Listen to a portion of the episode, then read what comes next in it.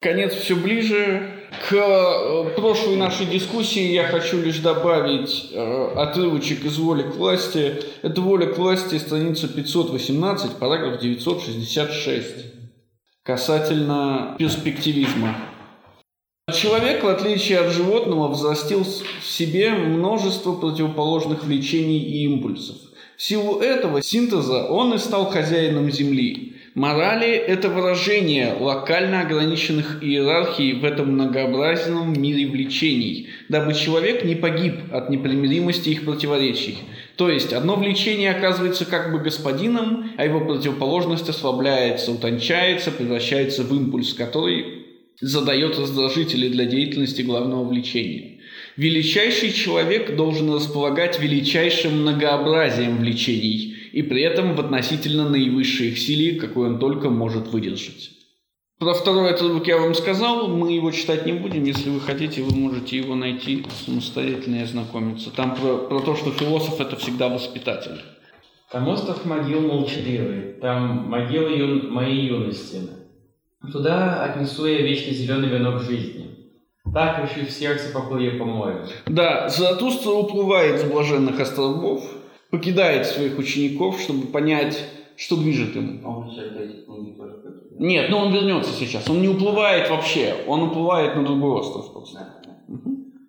О вы, юности мои, великие видения, о взор любви, божественные мгновения, как быстро умерли вы. Я вспоминаю о вас сегодня, как о моих мертвецах. От вас, мои дорогие мертвецы, не сходит сладкое благоухание, что обличает сердце слезами.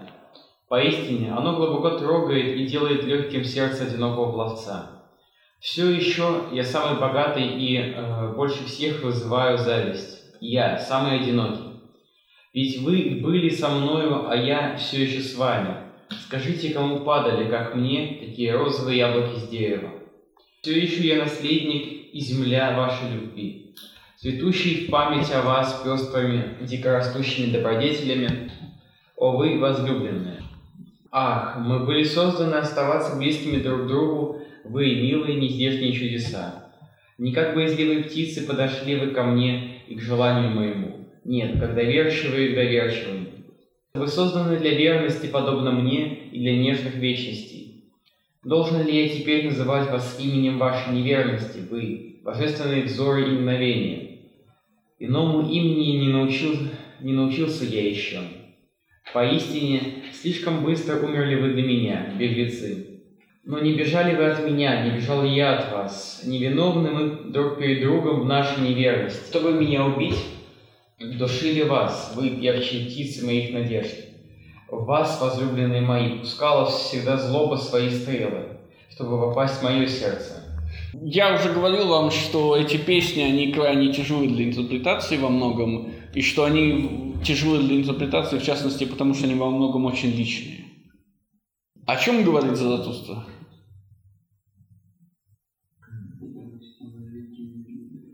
Ну, это может слишком бытовая трактовка, но он говорит о том, что те, кто был ему близко, и те, кто разделяли его одиночество, а, их, э, тех уже нет, и они... Э, Но это кто они? Это люди, что ли? Нет, нет, нет, он сам говорит Ну что это? Хорошо. Том 5, страница 222, параграф 296. Это последний параграф книги «По ту сторону добра и зла». Ах, что стало с вами моим пером и кистью написанными, написанными мыслями.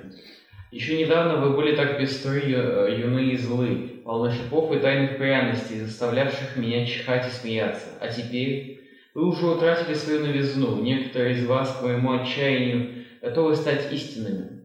Такими бессмертными выглядят они, такими трогательными, порядочными, такими скучными. Но бывало ли когда-нибудь иначе? Что же списываем и малюем мы, мандарины своей китайской кисточкой, мы, увековечивающие все, что поддается описанию, что в состоянии мы срисовать. Ах, всегда э, лишь то, что начинает блекнуть и выдыхается. Ах, всегда лишь удаляющиеся и исчерпывающие себя грозы и пожелтелые поздние чувства. Ах, всегда э, лишь таких птиц... И я обращаю ваше внимание птиц, да? которые летели устало и устали лететь, и тут уж даются в руки в наши руки. Мы увековечиваем лишь то, чему уже недолго осталось жить и летать, все усталое и дряблое. И только для вашей послеполуденной поры мысли мои, написанные пером и кистью, только для них есть у меня краски. Быть может, множество красок, много пестрых нежностей и, целый, и целых пятьдесят миров желтого и бурого, зеленого и красного. Но по ним никто не угадает, как вы выглядели на заре. Вы – внезапные искры и чудеса моего одиночества. Вы – мои старые любимые, скверные мысли. Достаточно. Теперь вы понимаете, о чем говорит Заратустра? Нет. А ну, об ушедших идеях, которые когда-то э, наполняли его, к- на которых, над которыми он думал, а теперь они стали прошлым и близки к тому, чтобы стать чем-то догматичным в его памяти. Речь идет о том, что познающий не может остановиться. Это значит, что то, что он познал, теряет ценность сразу после того, как он это познал.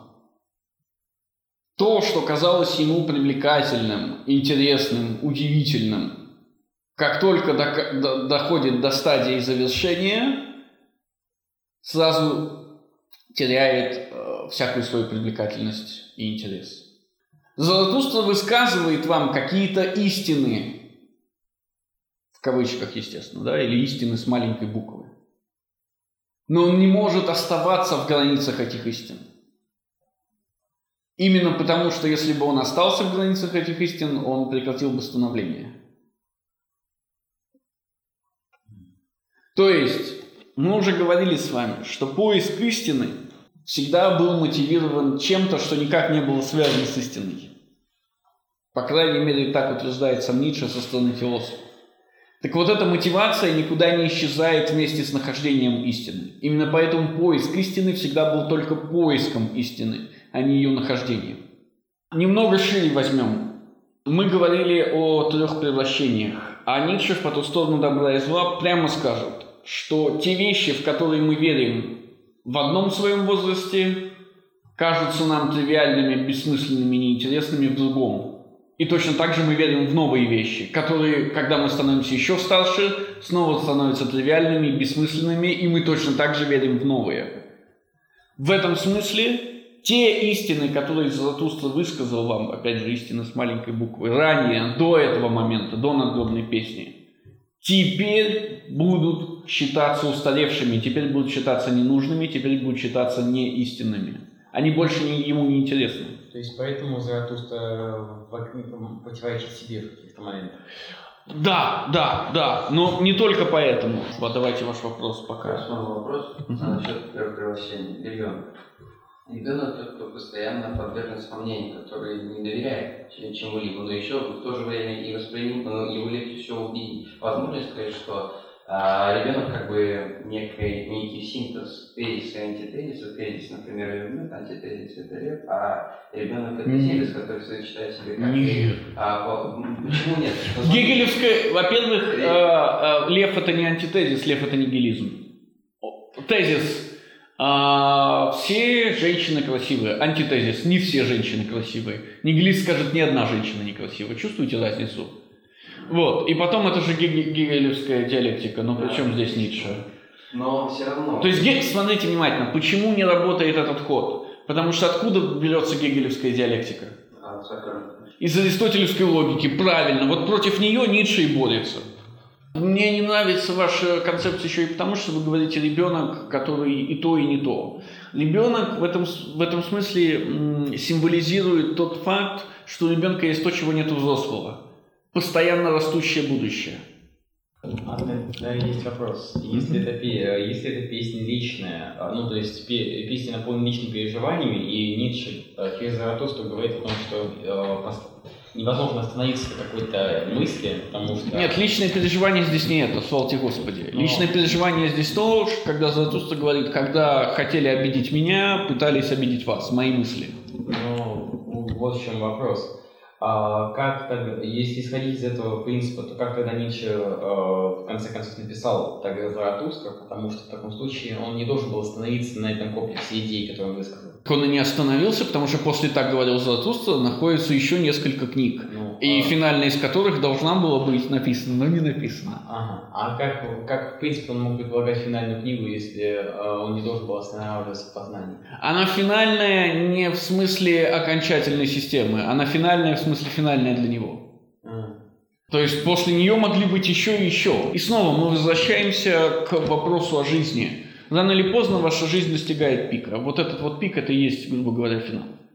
Помните о свободной смерти, да? Потому что потом ничего хорошего уже не будет. Да, вот это вот, чтобы 30-я строчка еще разочек. Чтобы у меня убить, душили вас, вы девчие птицы моих надежд.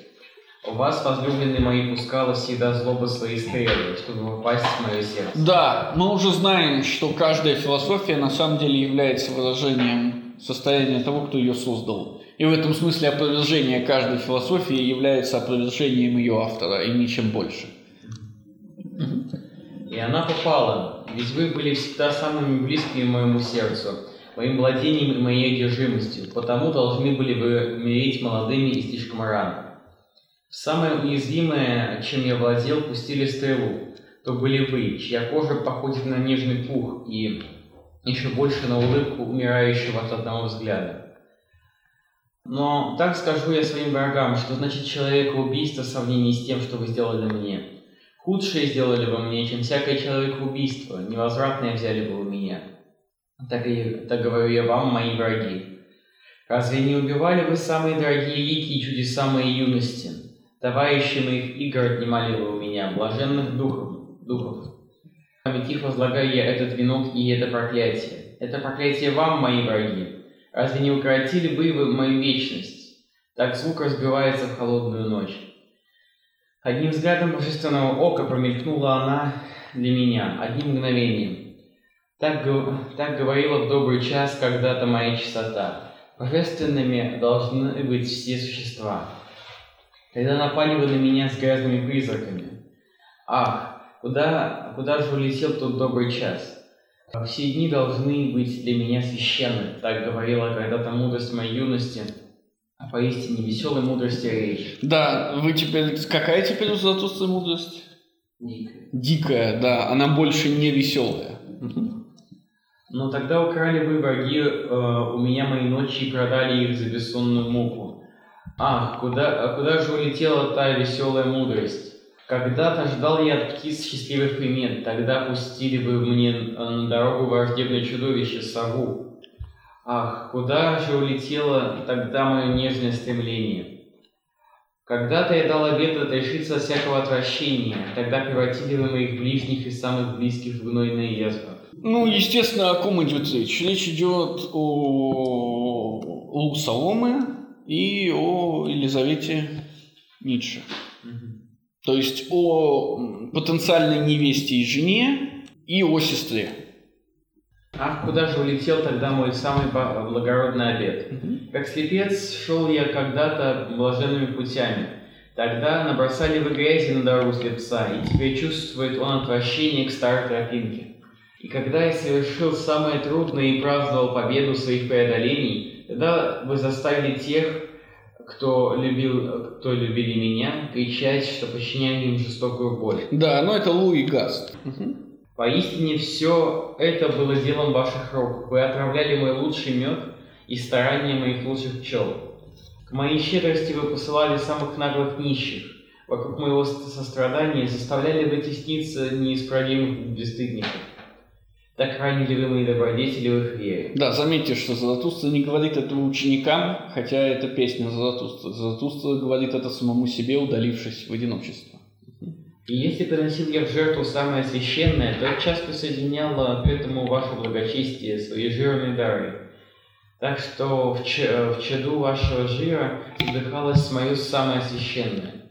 И однажды хотел я танцевать, как никогда еще не танцевал, выше небес хотел я танцевать. Тогда уговорили вы моего самого любимого певца, и он затянул ужасающий глухой напев. Ах, он трубил мне в уши, как печальный рог. Убийственный певец, орудие злобы, самый невиновный. Уже стоял я готовым к лучшему танцу, тогда убил ты своими звуками мой восторг. Да, о ком идет речь? Кто этот прекрасный певец, который вдруг затянул надгробные песни? Возможно, кто-то из, из его друзей? Ну, кто это? Ну, вы, видимо, мало знаете. Это Вагнер. А. Ницше, очарованный Вагнером, вдруг обнаруживает, как Вагнер начинает обращаться к христианству все сильнее, сильнее и сильнее. Только в танце умею я говорить символами о самых высоких вещах. И теперь остался мой самый высокий символ, невыраженным в моих телодвижениях. Невыраженный и неразрешенный осталась моя высшая надежда. Помните, как в главах 1, и 10 Заратустра просил учеников не бросать своих высших надежд? За моей высшей надеждой заклинаю, не бросай своей высшей надежды. Вот теперь он ее бросил, и он вернется к ней только в самом конце, в 15 главе третьей части, в другой танцевальной песне. Первые все образы и утешения моей юности. Как же я вынес это? Как перенес и превозмог и тирана? Как восстала моя душа из этих могил? Да, как освободился я от страдания и сострадания. Ну, от страдания только пока, да. Как, что, что же спасло? Да, в чем разница страдания и сострадания? Страдаете вы сами, а сострадаете вы другому. Почему Ницше так не ненавидит сострадание? Почему сострадание – это последний грех Заратустра, от которого он избавляется в четвертой части, и только тогда наступает Великий Полдень? Идея в том, что сострадание связано с, э, во-первых, жалостью. Жалость, естественно, связана с отсутствием равенства и отсутствием достоинства. То есть жалость всегда вызывает слабейший. И вызывая жалость, он вызывает сострадание. Что такое сострадание? Это еще одно страдание. То есть представьте, вы, вам, вам плохо. Из-за того, что кому-то плохо. Нет, еще, еще не дошли до этого. Кому давайте, кому-то плохо. И этот кто-то слабее вас, он ничтожнее вас. Что он делает? Он пытается вам отомстить. И он делится своим страданием. Сострадание не избавляет от страдания, сострадание удваивает страдание, потому что теперь страдает тот, кто страдает, и сострадающий.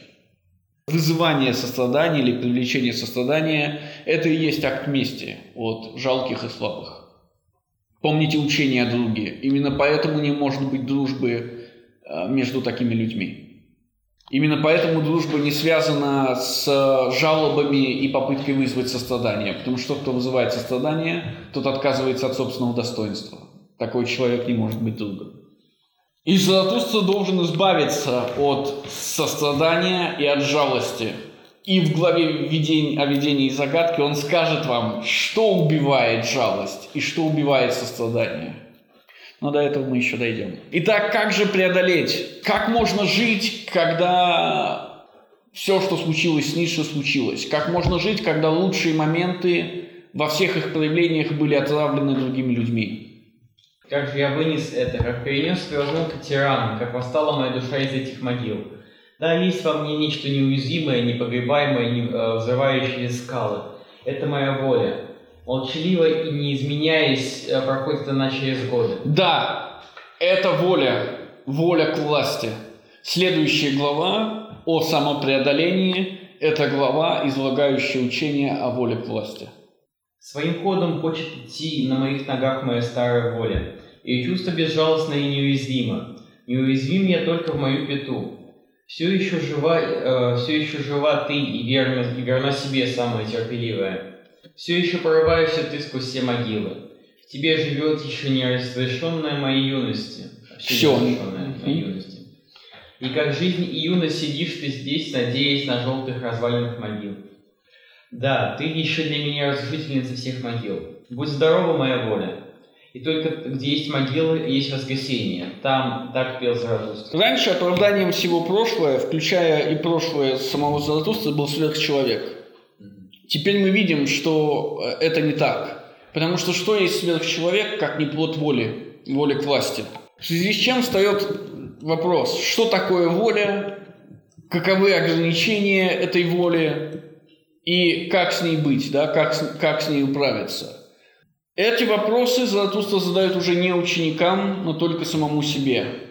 И оставшаяся часть этой книги будет посвящена именно тому, как быть с волей к власти, что это, чем она ограничена, каковы ее уязвимости и так далее. Угу. почему Заратустра, ну и получается Ницше, если он говорит о пережив... личных переживаниях в этих идеях, почему он позволил нанести себе урон? То есть, если у него есть воля, почему он не противостоял? Это второстепенный вопрос, потому что это вопрос случайности. Он был молод. Мгм.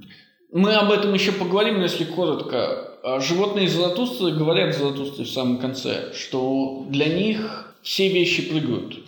Для них все вещи всегда скачут. Что это значит? Это значит, что для них есть всегда стойка становления, а для них нет бытия. Чем отличается человек от животных? У него есть память. Именно память делит человека на становление и бытие, на то, что происходит сейчас и происходило раньше. Почему? Потому что происходящее раньше невозможно изменить. Мы увидим это в главе, касающейся именно вопроса о том, как быть с прошлым и болей. Прошлое невозможно изменить, в этом смысле прошлое навсегда вошло в бытие. Вопрос, как с ним быть. Это решающий вопрос. То есть не почему Ницше допустил это, или там вы допустили это. Мы все допустили это, потому что мы все прошли через страдания. Не бывает жизни без страданий. Вопрос, как жить, пройдя сквозь эти страдания. То есть вопрос, который нас интересует, как не отравиться желанием отомстить. Не чувствовали ли вы враждебности Заратустры по отношению к тем людям, которые все это сделали с ним? Я чувствую в этом тексте, вот в, этом, в этой конкретной народной песне ощущается горечь. Ну, потому что он все еще не превозмог. Да, да, да, да, да, о чем и речь. Именно поэтому учение Заратустры тоже все еще отравлено духом мщения. На этом этапе Заратустра э, понимает, что он отравлен. Нет, еще не понимает. Это будет четкое осознание в момент X, и после этого он скажет, все, я ухожу. То есть он еще не понимает, что он отравлен прошлым. Он еще не понимает, что он отравлен местью. Да, да, да. Но получается, что э, сейчас мы, мы подходим к такому моменту, что э, пока человек не, нау- э, пока человек не э, научается жить со своим прошлым, ну то есть как бы вот оно прошло и как с ним жить дальше, Мгм. он отравлен местью. Да. Потому что в этом прошлом, в том числе и для созидающего, есть очень много того, чего не должно быть. И в этом смысле тот, кто говорит, этого не должно быть, тот становится клеветником на мир, тот становится мстителем.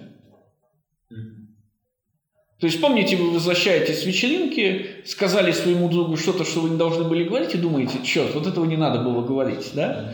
Вот так не надо было поступать. И вот это вот так не надо было поступать автоматически делает вас клеветником на мир. Вопрос. Получается, всеми людьми, э, получается, всеми людьми э, в чувство мести. И которые не, которые не примирились со своим прошлым. Никто не примирился со своим прошлым. Но нас не интересуют все, нас интересуют только созидающие. Даже Заратустра отравлен духом мести. То есть он только что обвинял в этом Тарантулов. Он только что говорил, что все современные учения о равенстве на самом деле исходят из желания отомстить. И вот теперь мы видим, что сам он немножко тоже отравлен этим желанием. Получается ли то, что его учение также отравят, э, исходит из мести? Да, да, да. Он хочет отомстить отребью. Ага, и когда он поймет, и когда он поймет, просто он уйдет, потому что его учение больше все. Это свободно к интерпретации, но часто интерпретаторы говорят, как только появляется учение о вечном возвращении, заканчивается учение о сверхчеловеке. То, с чем Заратустра спускается вниз, когда он понимает, что отравлен духом мести, то уходит. Не является, не является ли э, учение о вечном возвращении продуктом какой-либо другой мести? Оно не является, потому что оно как раз касается того, как победить прошлое. Но не исходит ли он э, в, вот в этом учении из какой-то другой страсти? Нет, все учения исходят из страстей. Речь идет о том, что до этого результатом в чем была проблема для Заратустра? Откуда, откуда появился Бог? Откуда появляется последний человек? Из мщения. Откуда появляется господствующее учение? Из мщения.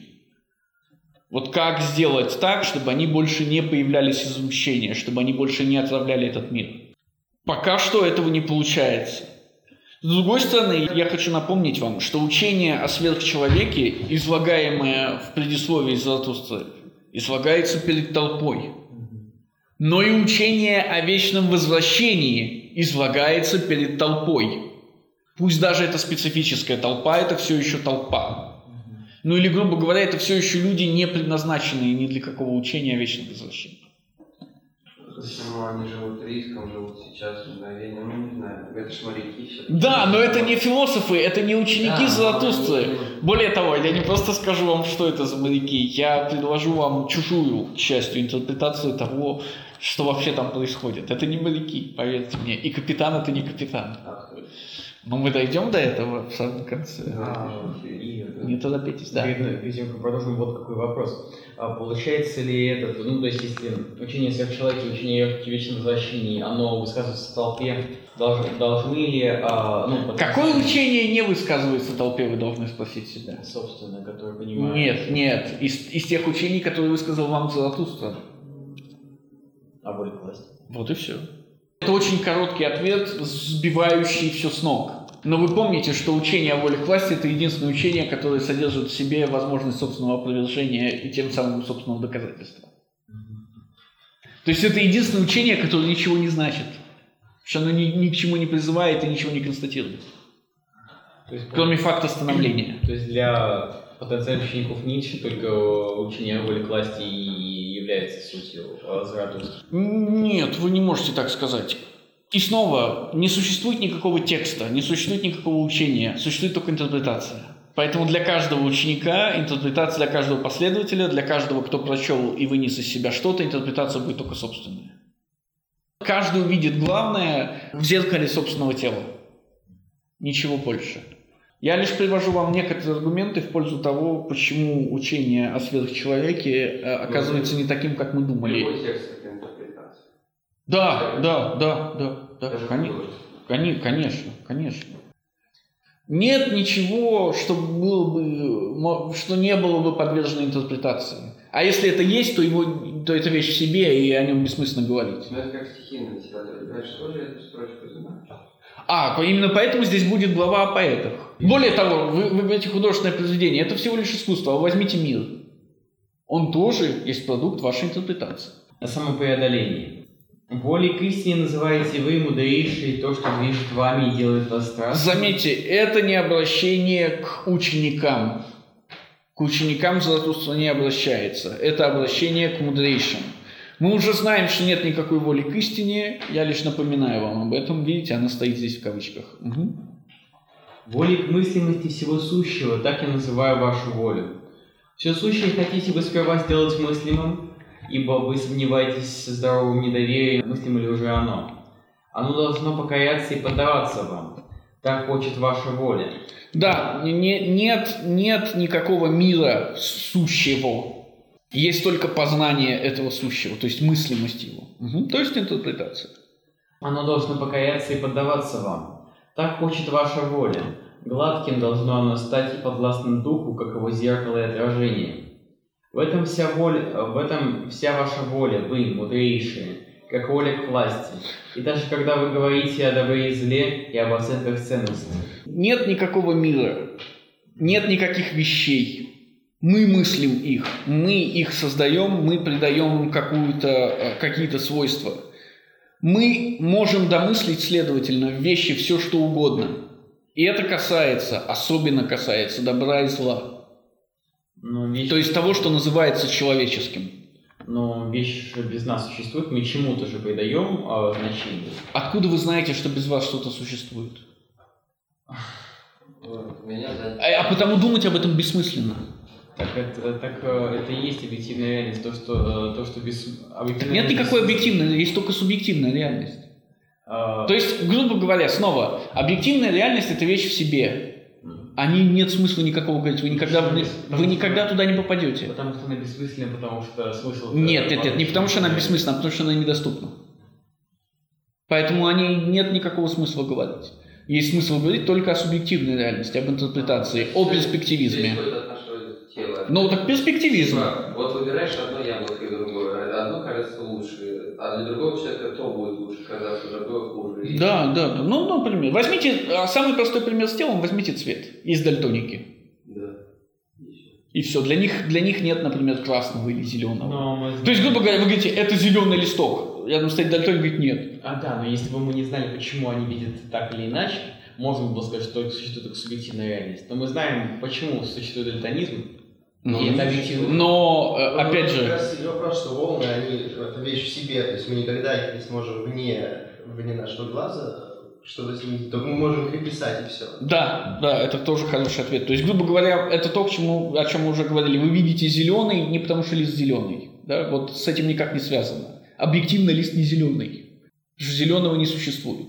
Вы просто видите зеленый. Особенно, повторюсь, это касается человеческого, то есть морального и созданного людьми. Нет добра и зла, нет э, никаких ясных и четких понятий, есть только то, что мы вписываем в них. И вписываем мы это никак иначе, как кроме собственной воли. Эта воля есть воля к власти, в смысле воля к господству, к господству над окружающим миром. Со- Создать хотите вы мир, перед которым могли бы преклонить колено. Такова ваша последняя э, надежда и опьянение. То есть из бессмыслицы сделать такой мир, который бы нас устраивал. Однако не мудрый народ, подобный, подобной реке, а, по которым плывет челн, а в нем сидят торжественные и наряженные оценки ценностей. Вашу волю и ваши ценности пустили вы по реке становления. Ваша старая воля к власти выдает себя в том, во что верит народ, как добро и зло. Достаточно. Есть два типа людей. Мудрые и немудрые. При этом немудрые подобны реке. Народ подобен реке. На этой реке, по этой реке плывет челн мудрых. Это река, народная река, река становления. Я напоминаю вам о Гераклите, откуда взята эта метафора. С одной стороны, мудрые отделены от немудрых, а с другой стороны, они плывут по реке немудрых. И поэтому Заратустра ваша старая воля, имея в виду, что мудрейшие до сих пор занимались выражением народных предрассудков. Что же хочет Заратустра? Мгм. Вашу волю и ваши ценности пустили вы по реке становления. Старая воля к власти выдает себя в том, во что верит народ, как добро и зло. Мгм. И все-таки оказывается, что это мудрейшие управляли народом. То были вы, мудрейшие, кто посадил таких гостей в этот челн и дал им блески и гордые имена. Вы и ваша господствующая воля. Все ценности, которые воспринял народ, исходят от мудрейших. Вспомните о тысяче одной цели. Там Заратустра говорил, что народы способны созидать, так вот, созидали всегда личности, народы только воспринимали. Мгм. Все дальше нес- э, река несет ваш челн, она должна нести его. Что за беда, если пенится разбитая волна и гневно противится килю? Не река ваша опасность и конец вашего добра и зла, вы, мудрейшие. Но сама эта воля, воля к власти, неистощимая творящая воля к жизни. Достаточно. Революции и народные бунты против ценностей не страшны. Это их не касается. Напротив, они как раз являются выразителями ценностей. Страшна неизбежность перемен и новые мудрейшие. Со сменой мудрейших меняются и ценности. Мир меняется сообразности с созидателями, не со строителями. То есть революция не является чем-то... э, чем-то страшным. Проблема в том, что в основании революции лежит учение философов, но это учение, исходящее из мести. Вот в чем беда. То есть это отравленное учение.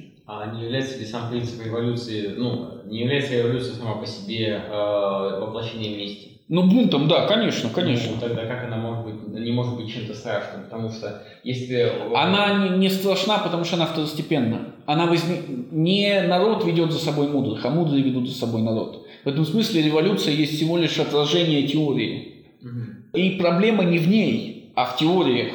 Это теории заряжены местью, которая потом выливается в революцию. Но му- э, мудрейшие, которые ведут за собой народ, ну, то есть в революции, разве не подают, разве э, хороши ли они тем, что поддаются мести?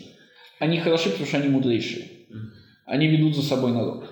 Но их учение отравлены местью. И отсюда оказывается отравленным местью сам народ.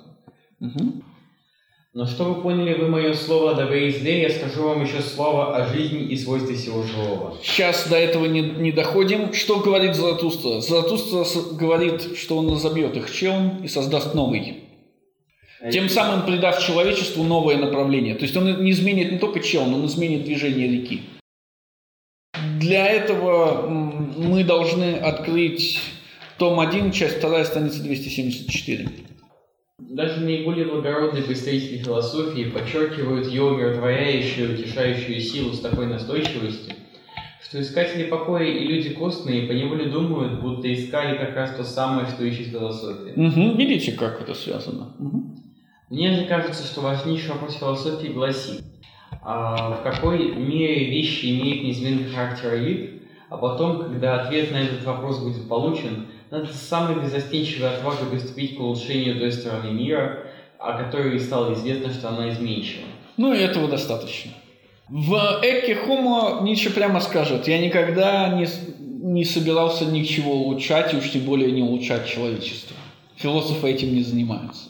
Он собирался найти, что можно улучшить. А что можно улучшить? Давайте ответьте мне на этот вопрос. Когда мы поймем, что можно улучшить, что можно улучшить-то по Ницше? Отношение к жизни. Он говорит, что Простите еще раз этот отрывок, и тогда ответьте мне снова, что же можно улучшить. Даже наиболее благородные представители философии почувствуют ее умиротворяющую, утешающую силу с такой настойчивостью, что искатели покоя и люди костные поневоле думают, будто искали как раз то самое, что ищет философия. Мне же кажется, важнейший вопрос всякой философии гласит, в какой мере вещи имеют неизменный характер и вид.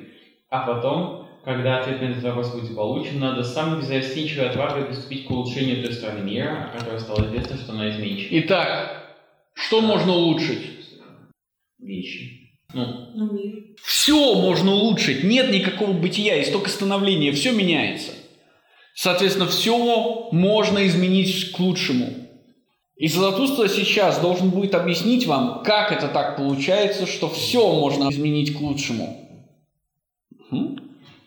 Ну что, ну что вы поняли вы мое слово о добре и зле, я скажу вам еще слово о жизни и свойстве всего живого. Мгм. Живое прослеживал я, прошел великими и малыми путями, чтобы познать его свойства. Стагранным зеркалом ловил я взор жизни, когда уста ее молчали, чтобы взор говорил мне. И ее взор говорил мне. И снова помните женщину жизни, да? Но где не находил я живое, там слышал я речь о повиновении. Все живое есть нечто повинующееся. И вот второе. Тому повелевает... Итак, два свойства, по крайней мере два, сейчас будет третье. Два свойства веч- жизни. Первое из них какое? Все живое есть. Все живое есть иерархия, да. Все в жизни, все в мире есть иерархия. Мгм. И вот второе, тому повелевает, не может повиноваться себе самому. Тако- таково свойство живого.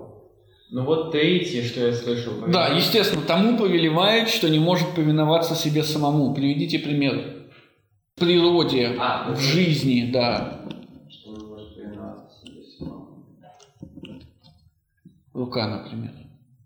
Ну да. Тому повелевает, что не может повиноваться себе самому. Она не может Чаще повиноваться себе.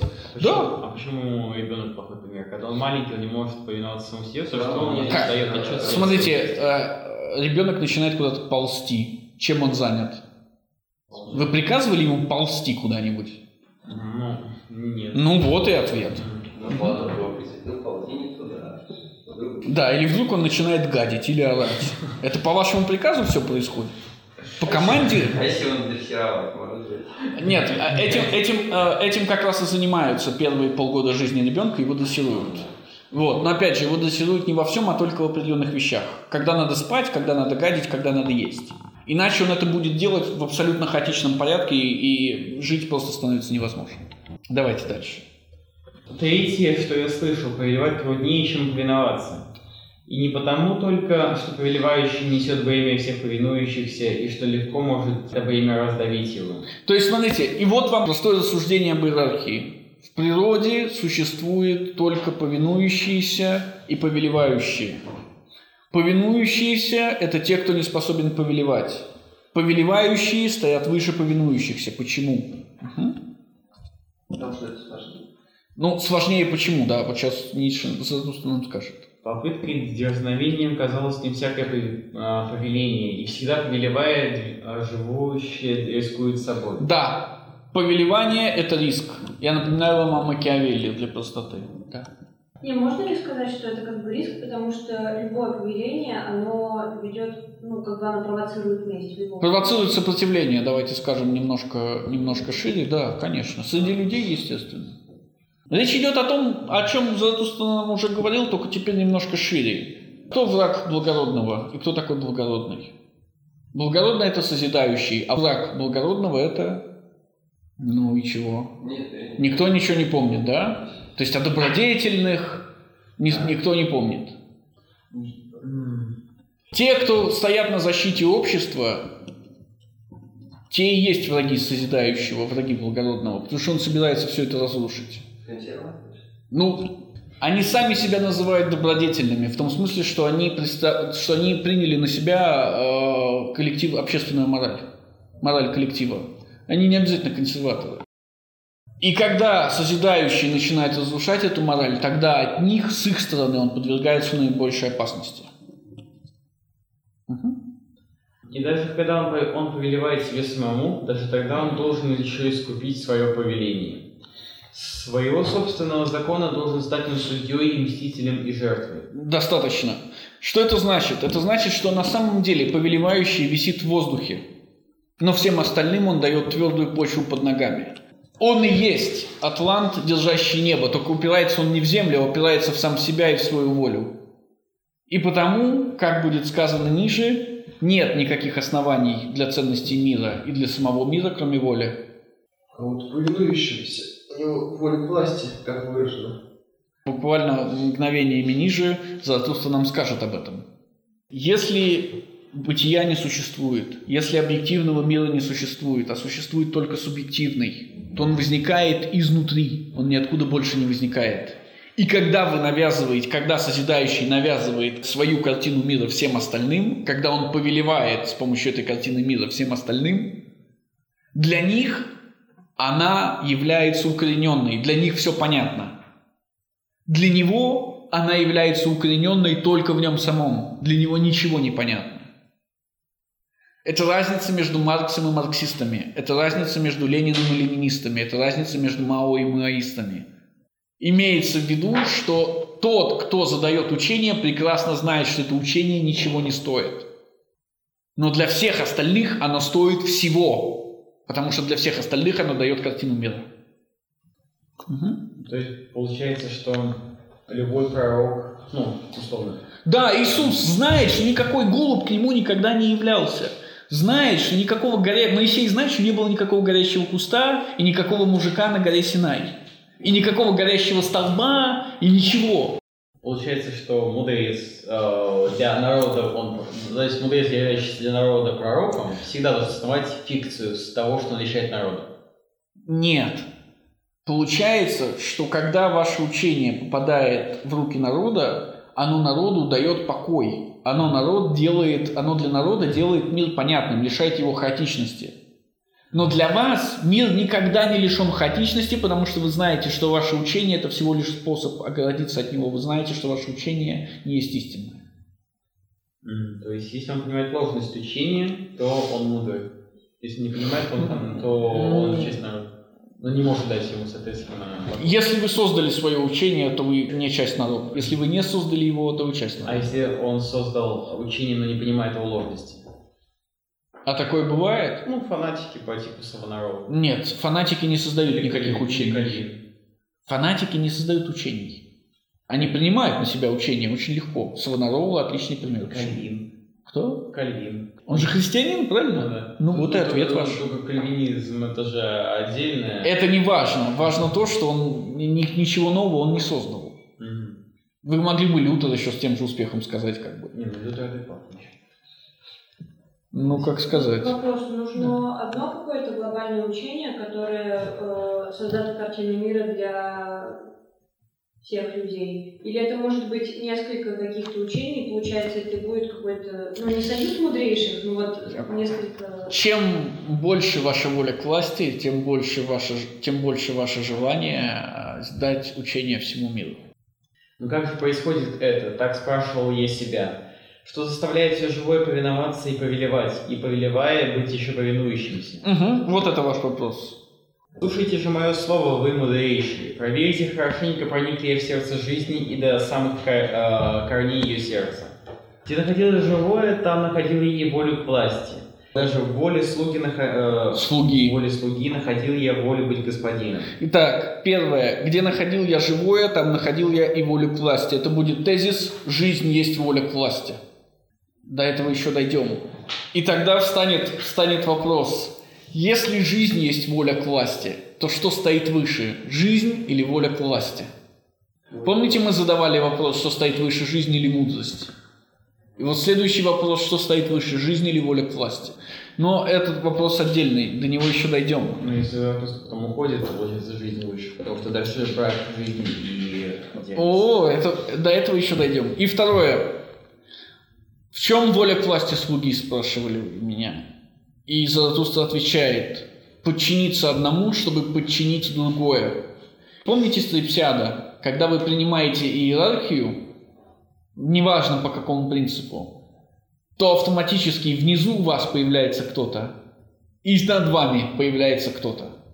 Поэтому, когда вы принимаете иерархию, сверху над вами появляется кто-то, и внизу тоже появляется кто-то. А? Почему нельзя занять или дно?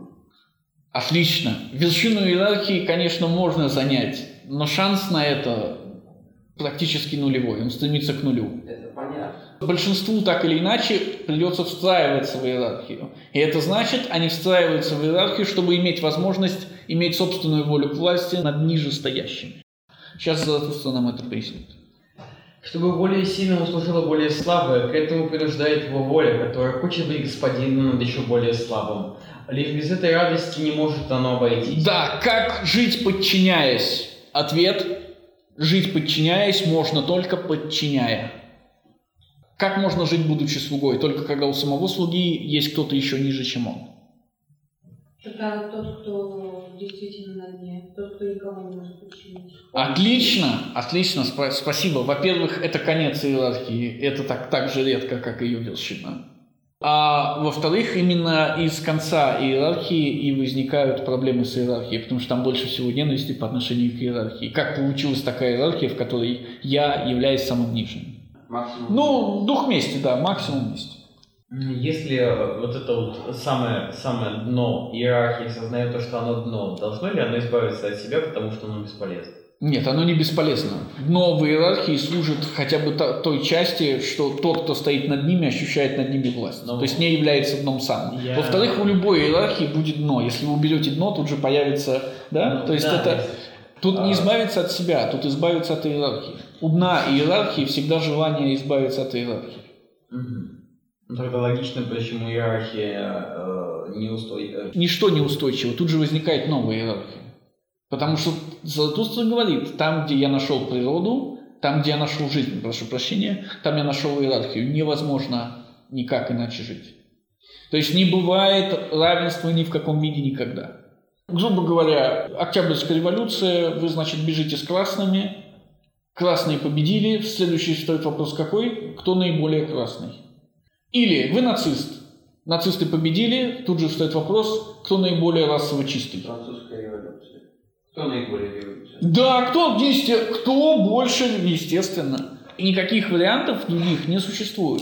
А американская революция. Вот, вот, вот там не было. А, а- а знаете почему? Потому что это никакая не революция, там все еще рабы, да. Вот если бы это была революция рабов, тогда вы поговорили, кто более черный.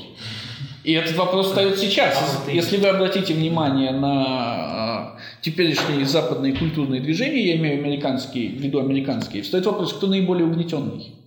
То есть, кто, кто имеет больше всего привилегий? Черная лесбиянка, больная раком на коляске, да, вот почему? Потому что она больше всех угнетена. Там насчет феминистов.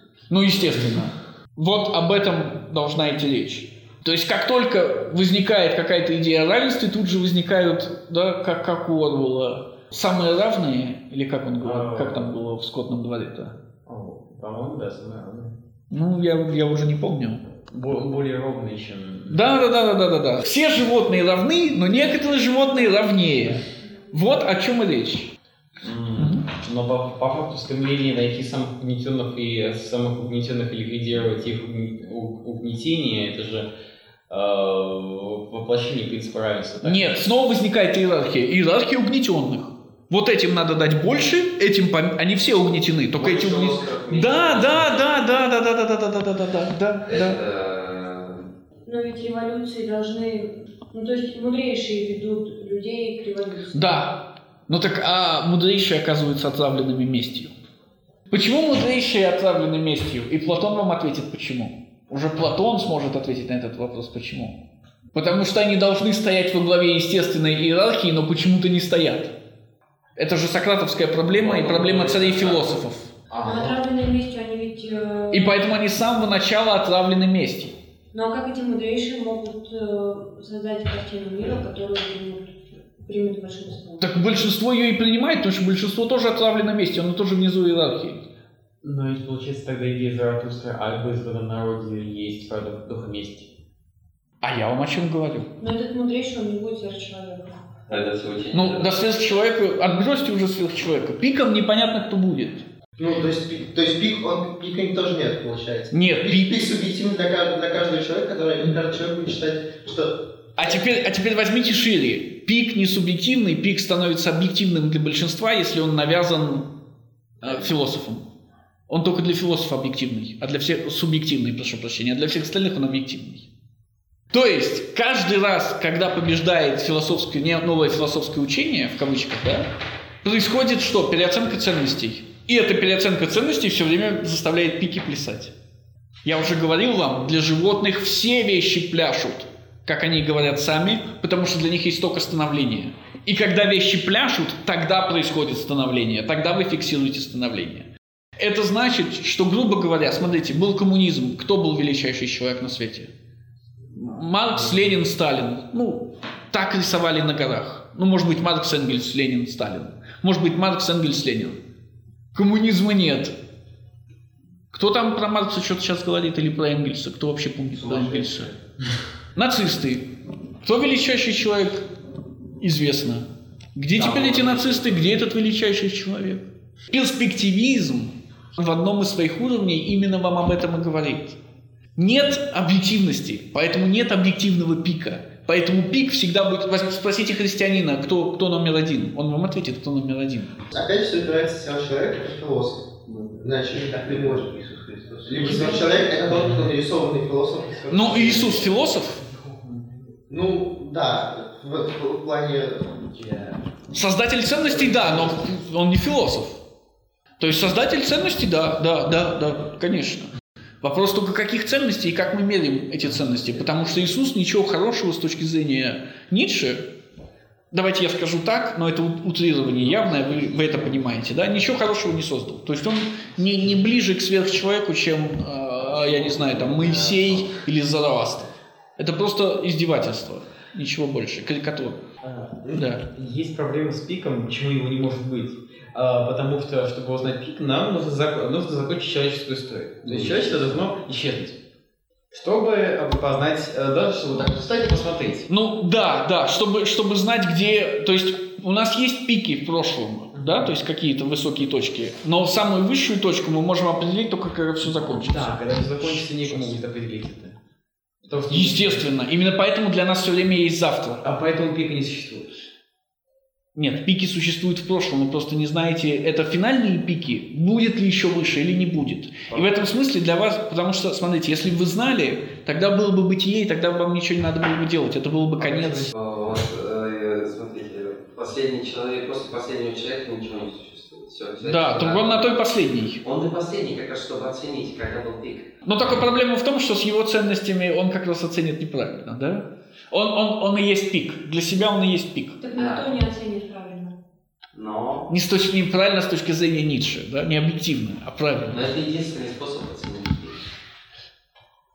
Да, но вот та- тогда мы знаем, он и скажет, я есть пик. Да, и когда противоположность ему будет пик настоящий. А, х- х- хороший ответ. То есть, если мы знаем, кто такой последний человек, наверняка мы знаем, кто такой сверхчеловек. А после последнего человека... Может, последний человек будет сверхчеловек. Нет. Человечество. Мы говорили уже об этом, что только последний человек делает сверхчеловека возможным. Ну вот они будут вдвоем. Нет, но они не будут, но они не будут. Возможным это не значит обязательным. То есть, грубо говоря, могут быть, может быть последний человек без, без сверхчеловека. Ему не страшно. Не, просто представьте себе картину, которая сверхчеловек уничтожает э, Все остальное... Но мне кажется, последний человек... Вам, вам тогда просто надо Элиса Канетти читать, его «Массу и власть». Он как раз про это и говорит, что лидер все время хочет умереть последним. В этом главное свойство лидерства, в том, что лидер умирает последним. Да. Как бы, а зачем нам вообще знать, кто сверхчеловек? Отличный вопрос. Нам вообще не надо этого знать. Грубо говоря, Заратустра говорит, вы должны туда стремиться, потому что будущее еще возможно. Еще раз, это сделано для того, чтобы не убить креативность. Потому что если Ницше скажет, сверхчеловек это вот это, креативности конец, и он идеалист тогда. Или если Ницше скажет, сверхчеловек уже был, креативности конец, и он снова идеалист. Причем он еще и романтик, потому что был в прошлом. Создать. Если сверхчеловек всегда в будущем, то он в будущем только для вас. Его нельзя в будущем обрисовать. Потому что тогда это снова идеализм и снова конец. То есть Ницше не может написать кодекс строителя коммунизма по понятным причинам. Ну, нет, Ницше может написать, что не должно быть сверхчеловека. То есть, как, он не может написать, что должно быть, но что не должно быть, он, он пишет. То есть, свойства, он другое, Мгм. свойства, которые не должны быть сверхчеловека. Вот. Это те, которые, которыми обладает последний человек. Ну, как, да. А он хорошо описан, последний человек. Ну, вот вся книга о том, что, что, как, что делать не надо, чтобы... Мне казалось, слово последний, сочетание последний человек звучит в той же Нет, речи нет, толпе. после- Сочетание последний человек звучит один раз, но последний человек еще потом наверное, тоже будет писаться так вот. Ну, в какой-то третьей части, я не помню. Ну, Там тоже о, о человеке будущего, который там... Найдите. Я потому что тоже, я что-то такого не, не вспомню сходу. Может быть, я не прав, если найдете, найдите. Угу, давайте. И как меньше отдается большему, чтобы оно радовалось и власть имело над меньшим, так отдают себя в жертву величайшее из-за власти рискует жизнью. В том и самопожертвование величайшего, что это дерзновение и опасности игра в кости, где на кону смерть. И помните про игру в кости? Вспомните про игру в кости. Удачи. Ну-ну-ну-ну. Ну, Человек, который побеждает в игре в кости, тот... Расстраивается. Но это игра в кости, где на кону смерть. И в этом смысле, естественно, тот, кто выиграл, тот расстроился. Иными словами, тот, кто проиграл, тот и победил. Если вы кинули и случай выпал на вашу сторону, вы расстраиваетесь, потому что вы победили. Но обычно в игре на победу, победа это не... не- А если играешь на поражение? А, русский. И тогда у тебя больше шансов, э, как бы, тебе выпадает твое поражение, ты действительно проигрываешь, то есть ты выпадаешь шестерку, значит ты Нет, тогда это хорошо, тогда это хорошо. Потому что это, это повод преодолеть себя. В этом и самопожертвование величайшего, потому что это дерзновение и опасности игра в кости, где на кону смерть. А и где есть жертва и служение и взор любви, там есть и воля быть господином. Окольными путями крадется слабейшая крепость и в самое сердце сильнейшего, и крадет власть. С одной стороны, это замечание о том, как происходит перемена, как произошла перемена ценностей с античных на христианские. Но это второстепенно, потому что Заратустра говорит не об этом. Заратустра говорит о том, как он собирается сейчас украсть у жизни власть. Заратустра слабейший, жизнь сильнейшая, но жизнь раскроет свою тайну перед Заратустрой. И вот какую тайну предала мне сама жизнь. Смотри, говорила она, я то, что всегда должно преодолевать самого себя. Конечно, вы называете это волей к рождению или стремлением к цели, к высшему, дальнему, более сложному, но ведь а, всё- но все это единое и тайно. Да, вот, спасибо. И тут я вспомнил ту мысль, которую хотел сказать вам в самом начале. А, о том, почему птицы устаревают сразу, почему мысли устаревают сразу после того, как вы э, находите эти маленькие истины, да, истины с маленькой буквы. А Заратустра выражает это следующим образом. Каждый орех хочет быть расколот, но орех бытия пуст. Как только вы что-то раскалываете, там ничего не оказывается. В том смысле, что там теряется тайна. Жизнь – это тайна. И в жизни обязательно должно быть место загадки. И как только вы получаете отгадку, так сразу то, на что вы получили отгадку, становится неинтересным, становится второстепенным. Конечно, вы называете это волей к рождению или стремлением к цели, к высшему, дальнему. Заметьте, что э, так называл это и сам Заратустра. К высшему и дальнему. более сложному, но все это единое и тайно. Но лучше погибну я, чем отрекусь от этого единого, и поистине, где гибель и листопад, там, смотрите, Жизнь жертвует собой ради власти. Да, и теперь пришло время поговорить, что существует не воля к жизни, а воля к власти. Том 13, страница 52, параграф 121. То есть это ответ на вопрос, что главнее, жизнь или воля к власти. Вы заметите, что это одна из оригинальных отрывков для воли к власти. Суждение о том, что воля к власти выше жизни, оно в принципе проистекает из принципа того, что жизнь не то, что всегда нужно превозмочь. Если бы жизнь была бы выше воли, воли к власти, Ну, так- не могла бы себя превозмочь. Об этом и речь, да. То есть жизнь оказывается второстепенной по отношению к воле к власти. Жизнь больше не есть универсальная, неизменная высшая ценность. Она есть ценность второстепенная, и Заратустра выводит это прямо из самой жизни. Ну или Ницше выводит это прямо из самой природы. Давайте. Самую низшую примитивную деятельность на уровне протоплазмы невозможно вывести из воли к самосохранению, ведь протоплазма бессмысленным образом вбирает в себя много больше, чем это диктуется нуждами самосохранения. И главное, вследствие этого она не сохраняет себя, но делится. Инстинкт, господствующий здесь, должен объяснить как раз подобную охоту к самонесохранению. Уже простой голод служит толкованием, пример несравненно более сложных организмов. Голод есть специализированная и позднейшая форма данного инстинкта, выражение разделения труда, служащего по господству высшего, чем оно инстинкта. Да, то есть на самом базовом уровне жизни, который мы встречаем, есть воля к власти, но нет воли к жизни. Протоплазма убивает себя, убивает, вбирая бесконечное максимум, который она может вобрать, пока жива. Убивает себя в смысле делится, разделяется. Жизнь – это тайна. Жизнь как воля к власти – это тоже тайна. И отсюда вывод, который Ницше будет повторять не раз в своих книгах, вывод, который выступает против сократического представления мира. Этот вывод звучит следующим образом. Давайте мы прочтем. Том 5, страница 220, параграф 294. Олимпийский порог, вопреки тому философу, который, как истый англичанин, попытался поручить смех всех мыслящих голов, сказав, смех есть злой недуг человеческой природы, победить который будет стремиться всякая мыслящая голова. Гоббс. Да, вы видите, что это прямо против Гоббса. Я позволил бы себе даже установить ранжир для философов сообразно рангу их смеха, поставив на высшую ступень спо- способных к золотому смеху. Если предположить, что боги тоже философствуют, к чему мне уже случалось приходить в своих заключениях, то я не сомневаюсь, что и они смеются новым сверхчеловеческим смехом, и в ущерб э, всем серьезным вещам. Боги насмешливы, по-видимому, даже священно действуя, они не могут удержаться от смеха. Да, строчка, которая будет повторяться снова и снова, боги тоже философствуют.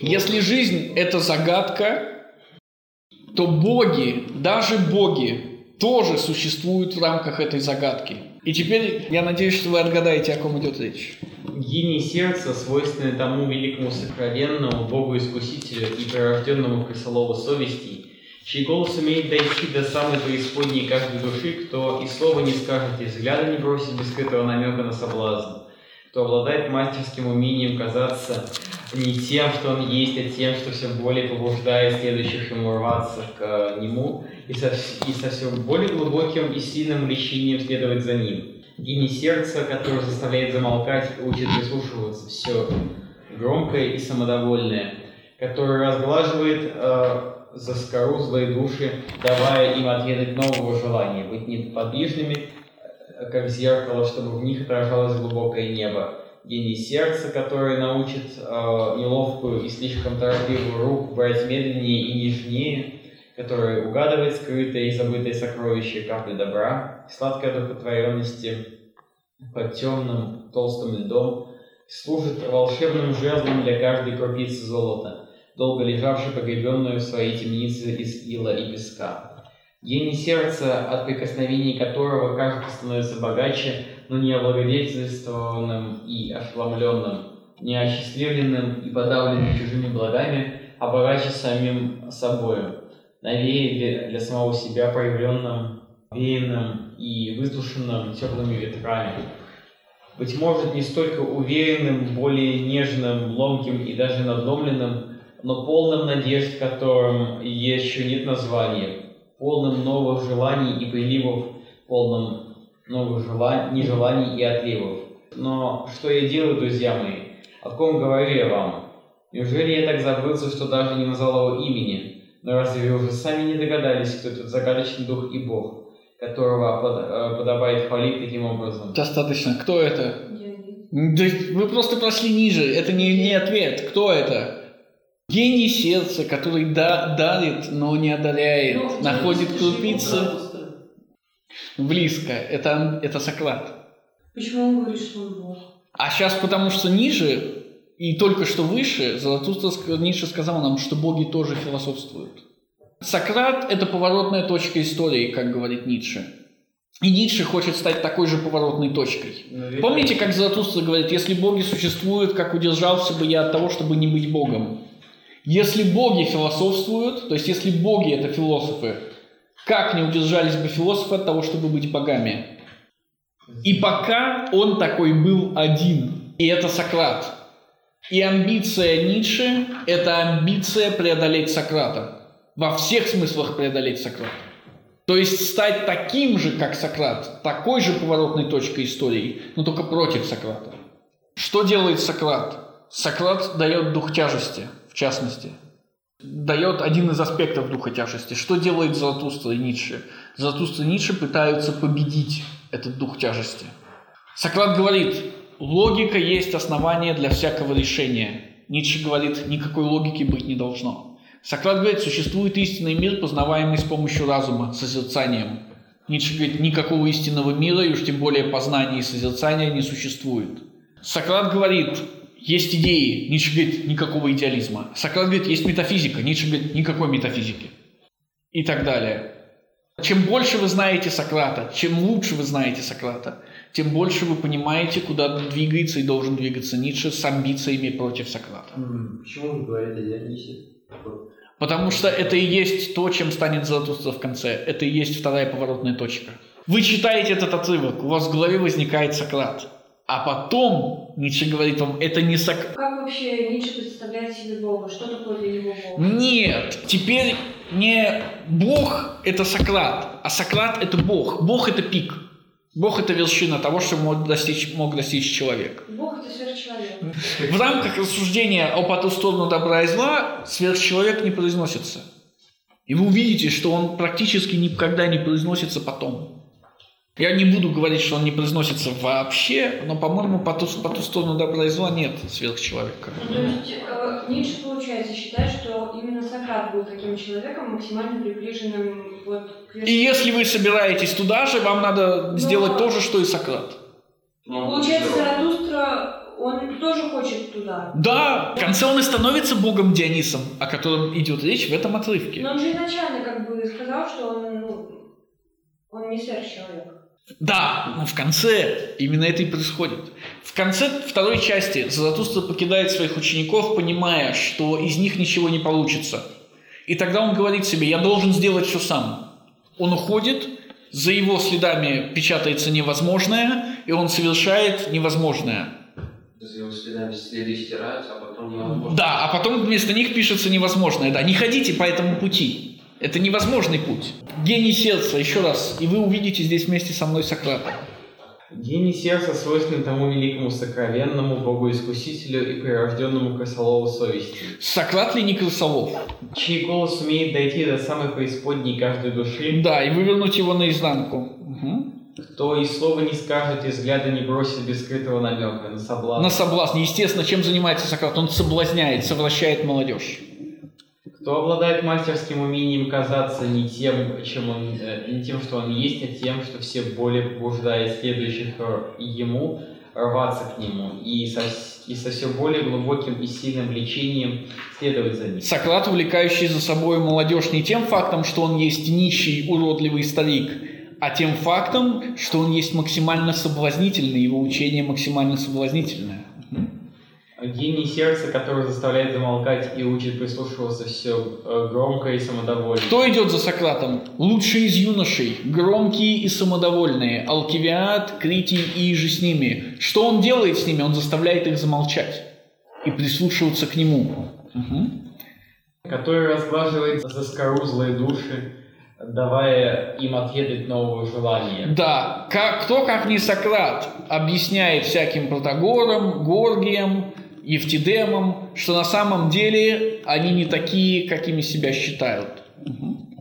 Быть неподвижными, как зеркало, чтобы в них отражалось глубокое небо. Гений сердца, который научит неловкую и слишком торопливую руку брать медленнее и нежнее, который угадывает скрытое и забытое сокровище капли добра и сладкой одухотворенности под темным толстым льдом. Чем занимается Сократ? Маевтикой. Помните, он говорит, я ничего не создаю, это все есть в вас, я просто из вас это вынимаю. Вы, я повитуха. Выражаете то, что в вас есть, а я всего лишь стою и помогаю. Служит волшебным жезлом для каждой крупицы золота, долго лежавшей, погребенную в своей темнице из ила и песка. Гений сердца, от прикосновений которого каждый становится богаче, но не облагодетельствованным и ошеломленным. Неосчастливленным и подавленным чужими благами, богаче самим собою, новее для самого себя, проявленным, обвеянным и высушенным темными ветра... теплыми ветрами. Я думаю, вы узнаете в этом во всем Сократа.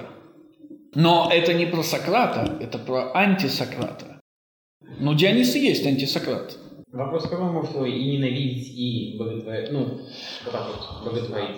Сократ – это великий человек, но ценности, которые он продвигает, это не те ценности, которые с точки зрения Ницше должны быть продвигаемы. Если Ницше ненавидит Сократа, он похож на Римшу, который сидит на утесе скалы Угу. Именно поэтому Ницше одновременно и делает Сократа Богом. Ницше не ненавидит Сократа. Ницше ненавидит ценности и понимает, откуда исходят ценности, которые продвигает Сократ. Тем временем я узнал многое, слишком многое о философии этого бога, и, как сказано из его собственных уст, я последний ученик, посвященный богу Диониса. Так не имею ли я, наконец, права дать э, вам, моим друзьям, насколько это мне, мне дозволено, отведать кое-что из этой философии? Разумеется, говорить при этом нужно полголоса, ибо дело идет здесь о чем-то тайном, новом, чуждом, удивительном, зловещем. Уже то, что Дионис философ и что, стало быть, и боги философствуют, кажется мне новостью, и новостью довольно коварной, которая, быть может, должна разбудить недоверие именно среди философов. Вас же, друзья мои, она встретит уже меньшее противодействие, если только явится своевременно, а не слишком поздно. Ибо, как мне донесли, вы нынче не очень-то верите в Бога и в богов. Но, может быть, в своем откровенном рассказе я зайду дальше, чем допускаю строгие привычки вашего слуха. При подобных диалогах названный Бог заходит дальше, гораздо дальше и всегда э, намного впереди меня. Если бы это было дозволено, то я бы стал бы даже по обычаю людей, называть его великолепными именами и приписывать ему всякие добродетели. Я стал бы превозносить его мужеством в исследованиях и открытиях, его смелую честность, правдивость и любовь к мудрости. Но весь этот почтенный хлам и мишура вовсе не нужны такому Богу. Оставьте это для себя, для тебе подобных и для тех, кому еще это нужно, сказал Бог. У меня же нет никаких причин прикрывать мою наготу. Понятно, может быть, у такого божества и философа нет стыда? Так однажды он сказал, порой мне нравятся люди, намекая при этом на Ариадну, которая была тут же человек, на мой взгляд, симпатичное, храброе, изобретательное животное, которому нет подобного на земле. Ему не страшны никакие лабиринты. Я добр к нему и часто думаю о том, а, как бы мне еще улучшить его и сделать сильнее, злее и глубже. Сильнее, злее и глубже спросил я с ужасом. Угу. Смотрите, как бы мне улучшить его? И улучшение означает сделать сильнее, злее и глубже. Угу. Да, сказал он еще раз, сильнее, злее и глубже, а также прекраснее. И тут Бог-Искуситель улыбнулся своей океанической улыбкой. Точно он изрек что-то очаровательно учтивое. Вы видите, у этого божества отсутствует не только стыд, многое заставляет вообще предполагать, что боги в целом могли бы поучиться кое-чему у нас, людей. Мы люди человечнее. И, естественно, вспоминайте человека, которого Сократ сделал глубже, лучше и злее. Давайте на этом, если у вас нет вопросов, мы прервемся.